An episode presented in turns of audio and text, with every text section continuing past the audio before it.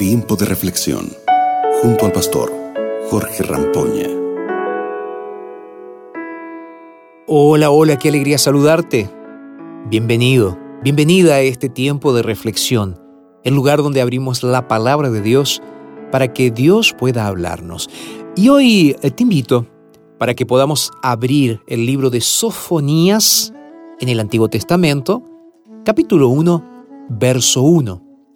La palabra de Dios dice lo siguiente. Esta es la palabra del Señor, que vino a Sofonías, hijo de Cusi, hijo de Gedalías, hijo de Amarlas, hijo de Ezequías, durante el reinado de Josías, hijo de Amón, rey de Judá. El mensaje del profeta Sofonías, como el de la mayoría de los profetas menores, está dirigido a su pueblo en su propio tiempo. Pero como Dios es el mismo ayer, hoy y por los siglos de los siglos, el mensaje también nos sirve a nosotros en pleno siglo XXI. ¿Notaste quién es el tatarabuelo del profeta? ¿Pensaste en esto? Bueno, yo te lo digo. Ezequías, el buen rey de Israel, aquel a quien Dios le regaló 15 años más de vida. ¿Recuerdas la historia? Ahora, quiero que pienses conmigo en lo siguiente. Los eruditos no afirman que obligatoriamente esto sea así, pero hay buenas posibilidades de que estemos hablando de un profeta con linaje real. Lo mismo que decimos cuando nos enfrentamos a profetas que eran simples pastores, recolectores de higos silvestres, pescadores o anónimos personajes que aparecen en el relato bíblico. Lo volvemos a decir ahora. Frente a un profeta, podríamos decir, y entre comillas, un profeta con sangre azul. Dios eh, no está preocupado con biografías, ni con familias, ni con antepasados, ni con historias. Él quiere un corazón dispuesto y una vida completamente en sus manos.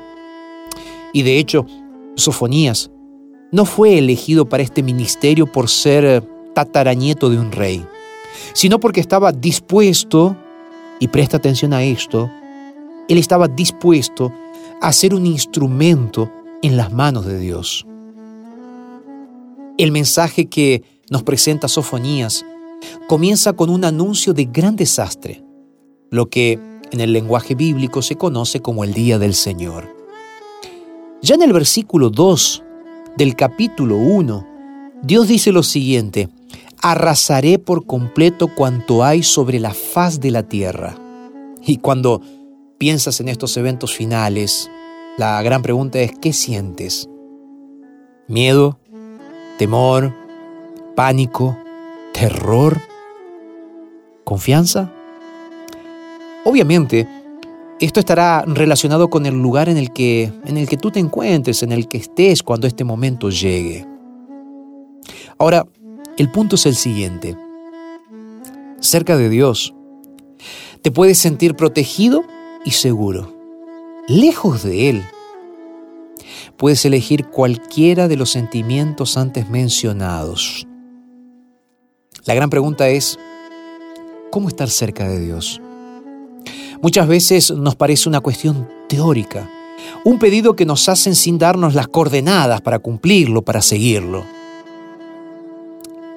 ¿Me dejas intentar dejarlo claro? Sofonías nos da un camino de tres pasos.